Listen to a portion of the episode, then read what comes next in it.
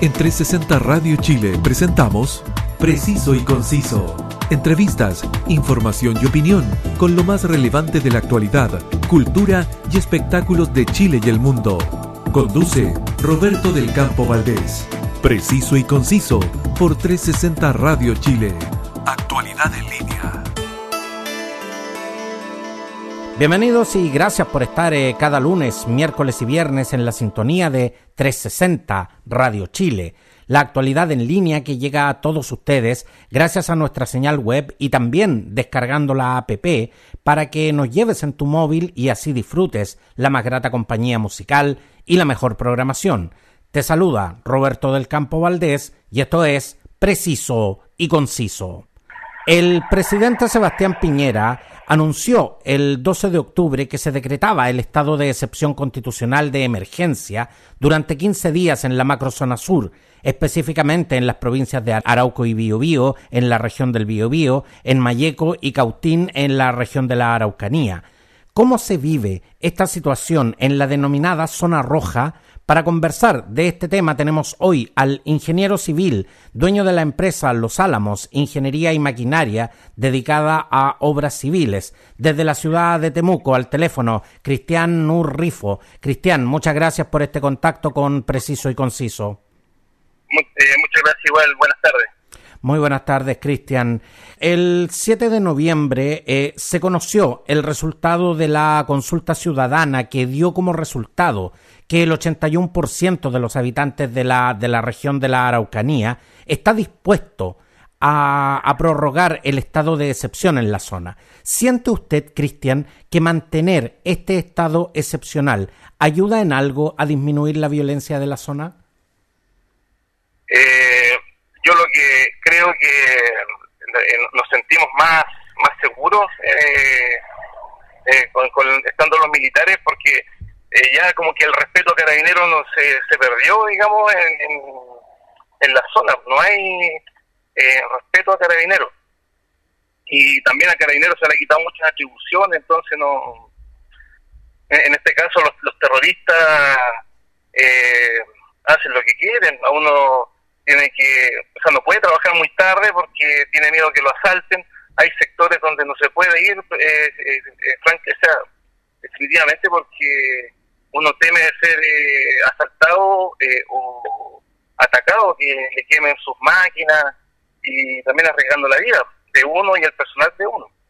Cristian, cuando, cuando hemos visto eh, que el blanco eh, de los ataques han sido eh, principalmente los camiones y la maquinaria de, la, de las empresas forestales, ¿usted en el, en el desarrollo de las obras civiles ha sido víctima también de, de algún tipo de ataque, de algún tipo de atentado? Es que, es que ahí, ahí hay una confusión porque la, la industria forestal, como usted me lo menciona, no sufre nada, o sea Aquí los que sufren son las pymes, la, los pequeños empresarios que tienen sus máquinas y se las arriendan a las forestales eh, para poder hacer los trabajos de, limpieza de los campos o cosecha. Eh, la construcción también sufre porque también hay ataques eh, cuando uno está haciendo obras civiles. Eh, hace poco aquí en, ¿cómo se llama? En Selva Oscura estaban construyendo un puente y le quemaron cinco o seis máquinas y el contenedor que tenía su instalación de faena. Eh, entonces, al final aquí lo, lo que sufrimos, eh, digamos, la, la, quema de máquinas no son la, las grandes empresas, aquí son las pymes, son las que se van empobreciendo cada vez más y para lograr comprar una máquina hay que endeudarse y uno trabaja duro, eh, cinco años, cuatro años para poder pagar su máquina y cuando uno dice ya, ahora sí voy a trabajar para para ganar para mí, eh, vienen los terroristas y te queman la máquina y te quedas sin nada. Porque los seguros no, no funcionan, no no, no, no hay, no, no, no, te aseguran las máquinas y si te las aseguran te pagan eh, un porcentaje muy muy bajo que no, no, no es el valor real de la máquina. Y, y el Estado también dice que ellos van a, te van a, a aportar algo y pero ese aporte en algunos casos no llega y en otros casos hay que estar esperando ahí que, que pase, ¿sabes? esperar que llegue. Por ejemplo, yo a mí me quemaron una máquina que no tenía seguro y, y ahí estoy esperando, pues ya llevo ocho meses esperando y, y no, no, no hay recursos. No hay recursos, no hay recursos. Y así como yo, hay muchas otras personas que también no, no les pagan porque no hay recursos. Cristian, eh, más allá de, de, los daños materiales que como usted eh, nos acaba de contar, eh, obviamente que, producen una merma en los recursos económicos, pero ¿cómo es para usted, por ejemplo, el desarrollar sus labores en, en un clima de, eh, de, total y absoluta inseguridad? Es, complicado. Por ejemplo, la semana pasada un cliente me llamó para eh, arreglar los caminos de un campo y, y decidí no ir porque había mucho alboroto con la la muerte de, este muchacho, el, comunero ahí de, en Cañete creo que fue, y, y, no decidí no ir a trabajar y, afortunadamente fue asertivo no ir porque al otro día en el sector amanecieron varias máquinas quemadas, entonces, eh, pero aquí ya casi prácticamente hay que quedarse en la casa eh, viendo que lo, lo que pasa y, y, no, no, o sea, no se puede salir a trabajar. Y ese es el problema aquí no se puede salir a trabajar y hay que empezar a mirar otro horizonte, o sea, ver salir a trabajar a irse para el norte o irse más al sur, pero bien al sur porque ya también están quemando en la Unión, también están quemando en, en, los hornos, Río Negro, entonces eh, va con mucha fuerza, digamos, estas ideas radicales de reivindicación que, que lo quieren todos, o sea, que no, no quieren una extracción de tierra, sino todo, o sea, cortar el país desde la octava región hasta la décima. El primer atentado, Cristian, que marca el inicio del, conflicto, eh, ocurrió el primero de diciembre de 1997 con la quema de tres camiones en, en, la localidad de Lumapu. Eh, de Lumaco, perdón. Eh, desde entonces, la violencia no ha disminuido y de hecho se ha expandido a las regiones del Biobío y los lagos. Mucho se habla de que de, de, todo lo que se ha hecho estos años, pero ¿por qué todo parece estar condenado al fracaso eh, a la hora justamente de, de, frenar definitivamente la delincuencia?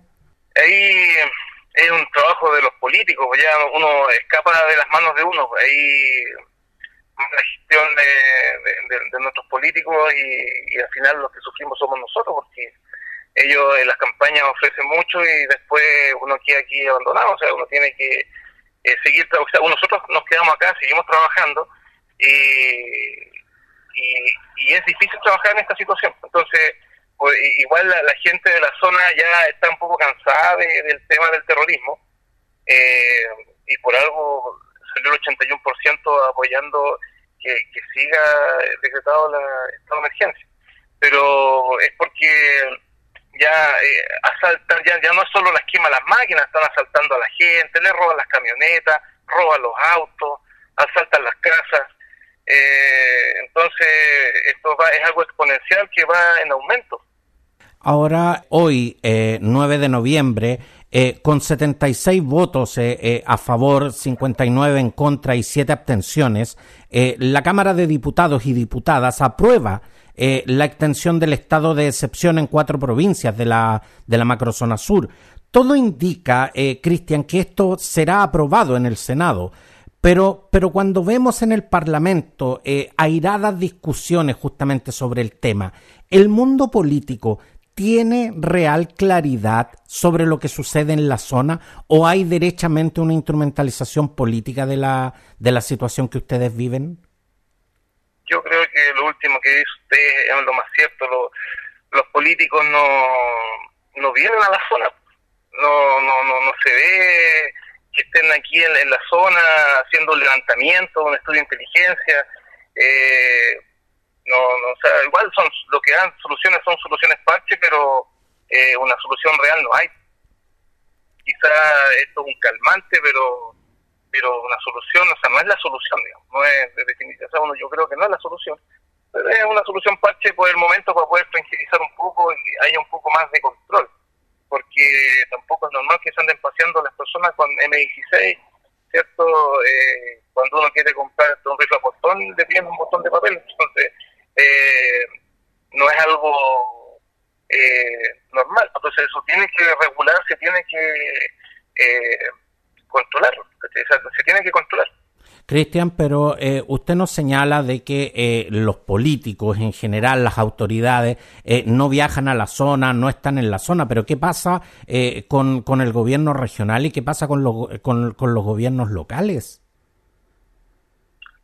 Ah, bueno, ahí, ese, bueno, ese es un tema que ya, no, no, no, ese no, no, como te dije, no, no es un tema ya que yo maneje, ya yo el tema político, eh, no, no, yo me dedico a trabajar, nomás yo, yo te puedo decir lo que veo, lo que veo, ¿me entiendes? Pero lo, yo no veo los políticos en terreno o, o, inteligencia en terreno haciendo un estudio, eh, viendo todo lo que pasa, cómo se financia esto, no, porque igual hay algo de alguna manera esto se financia, pues si los terroristas comen también, tienen familia. Ahora, en 2018, justamente, eh, se instaló en la, en la zona el denominado Comando Jungla, eh, entrenado en Colombia para, para combatir el terrorismo. Eh, ¿Usted de verdad se siente más seguro con mayor presencia de carabineros y, militares en la zona, Cristian? Es que pasa que Carabineros no tiene atribuciones, y ese es el problema. Entonces no, le, no miedo. El carabinero usa el palo, lo echan de la pega usa el revólver, su, arma de servicio, lo meten preso. Entonces no, no, no hay un temor, ¿me entiendes? No hay un temor, entonces dice, no, este carabinero no, no, no es nada, pues, es, un, es un palo que hay ahí nomás. No, no, no, no hay un respeto a, la autoridad, se perdió el respeto, porque también los mismos políticos le han ido quitando eh, la autoridad. no, hay, no, hay, no hay un respeto porque estamos, eh, eh, estamos completamente de acuerdo en que eh, los militares están para la defensa nacional, no están para, para resguardar el orden público. Pero en una situación como la que ustedes están viviendo, en, en, términos... Esto no es orden público, es terrorismo. Y en ese, y en ese sentido, usted, usted ha, ha, mencionado un, un, tema que yo en lo personal recojo y, y, que es el tema de la inteligencia. Aquí definitivamente eh, ha faltado eh, la labor de inteligencia de parte de las policías y específicamente de parte del gobierno. Sí, de todas maneras. De todas maneras, yo creo que hay una falencia y, y, y, no, se ha podido llegar a, un, a un buen puerto, digamos, aquí son, eh, como digo, son todos son calmantes, pero no, son las soluciones. Porque de hecho, Cristian, muchos de los eh, eh, actos violentos, como atentados incendiarios a, a iglesias, casas, maquinarias como, como la suya, eh, enfrentamientos que han dado lugar a asesinatos, eh, son realizados definitivamente por grupos organizados, en eso, en, eso no hay discusión, y grupos que actúan a nombre de causas indígenas relacionadas, relacionadas con el pueblo mapuche. Pero, ¿se puede asegurar fehacientemente que quienes las cometen son mapuches o aquí definitivamente hay otros grupos involucrados? Que pasa, mire, eh, el pueblo mapuche es un es un grupo, ¿cierto? Digamos que es el global. Pero del pueblo mapuche hay una, una fracción, ¿cierto? Que está metida realmente en este movimiento y también hay chilenos metidos en este movimiento y también hay extranjeros metidos en este movimiento. Entonces, eh, pero no son todos los, no es el pueblo mapuche, todo, o sea, todo se, se, dice el, el, pueblo mapuche, se toma el, conjunto completo, pero no es así. Ah. Eh, hay mapuches que no tienen el, no, no, no están de acuerdo con, con esta causa, no están, eh, porque hay muchos mapuches que, la, la, gran mayoría diría yo, que hay gente que es de trabajo, gente que se levanta temprano, eh, algunos son hortaliceros, otros son carpinteros, otros tienen su empresa, hay de, todo tipo de, de, personas, digamos, en, en, en, el pueblo mapuche, como también hay como, como los chilenos. Entonces, pero eh, eh, este este movimiento lo, lo, conforman varias personas, no, sea, no, no, no, es solamente gente, no son solo mapuches, pero de hecho son mapuches. O sea, cuando dicen, no, hay que buscar los culpables, digo, ¿para quién la buscas? Y, ahí, y tú dice, yo fui, pues. Tú dices, no, yo me fui con eh, este atentado, esta quema, fui yo. Pero no, entonces, ¿para qué, ¿para qué hay a buscar a alguien? ¿Para qué? O sea, hay que buscar tanto si hay, hay personas que dicen, yo fui. Cristian, y aquí eh, se ha hablado mucho eh, de la presencia de grupos eh, narcoterroristas en, en la zona. ¿Hay, hay evidencia real de, de, que eso sea cierto? Bueno, por ejemplo, en Cuyipulli hay escasez de mano de obra porque mucha gente va a trabajar a Temucuicuy y gana mucho más plata allá que trabajando de chofer o de operador. Y en, y en ese... Y, las lechugas no dan tanta plata, entonces eh, comprenderá que si no hay lechuga, ¿en qué, qué otra cosa puede hacer que ganen tanta plata? Cristian, realmente, eh, ¿cuáles eh, eh, son las alternativas viables de, de, solución que ustedes ven porque siempre, siempre se habla, como, como le comentaba, eh, se habla de que, de, que, de que hay reivindicaciones, de que en definitiva hay que buscar las instancias de diálogo, pero, pero en definitiva, eh, eh, entre, entre tanto muñequeo político, muchas veces se olvida la situación, la situación que viven las personas que, que, están en la zona. Entonces, dice a, río revuelto ganancia pescadores, o sea, el problema existe el despojo del territorio, ¿cierto? El problema existe. Pero donde existe ese problema hay un grupo que se aprovecha de, este, de esta coyuntura y, y, y, ¿cómo se llama? Y, se evita también el tema del narco. Entonces, eh, entonces, ¿qué pasa? Que hay un, hay un, hay todo un tema que, que hay, hay pueblos que necesitan, hay comunidades que necesitan recuperar su territorio porque se los quitaron, ya, perfecto, y hay otros que ya les, dan, les han reivindicado su territorio, pero quieren autonomía, quieren ser ellos, eh, tener sus propias leyes, que no que, nada, que no, no entre carabineros, que ellos todo, eh, su, su, ¿cómo se llama?, su propia autoridad ellos mismos. Quiero darle las gracias a eh, Cristian Nur Rifo, ingeniero civil, dueño de la empresa eh, Los Álamos, ingeniería y maquinaria dedicada a obras civiles, desde la ciudad de Temuco. Muchas gracias, eh, Cristian, por compartirnos su testimonio y espero de verdad que esta situación llegue a una solución y que, y que esta solución pase necesariamente por instancias de diálogo, porque la verdad es que con la violencia eh, finalmente eh, perdemos todos. Muchas gracias, eh, muchas gracias, Cristian. muchas gracias, que esté muy bien. Gracias, Cristian. Muchas gracias, Cristian, y que tenga una muy buena tarde. Bueno, gracias, que esté bien. Las ediciones de Preciso y Conciso se encuentran disponibles en Spotify y en las más importantes plataformas podcast. Suscríbete a tu preferida y no te pierdas ninguna edición. Sígueme también en redes sociales. Gracias por estar con nosotros y nos vemos. En 360 Radio Chile, esto fue Preciso y Conciso. Entrevistas, información y opinión con lo más relevante de la actualidad, cultura y espectáculos de Chile y el mundo, junto a Roberto del Campo Valdés. Preciso y conciso por 360 Radio Chile. Actualidad en línea.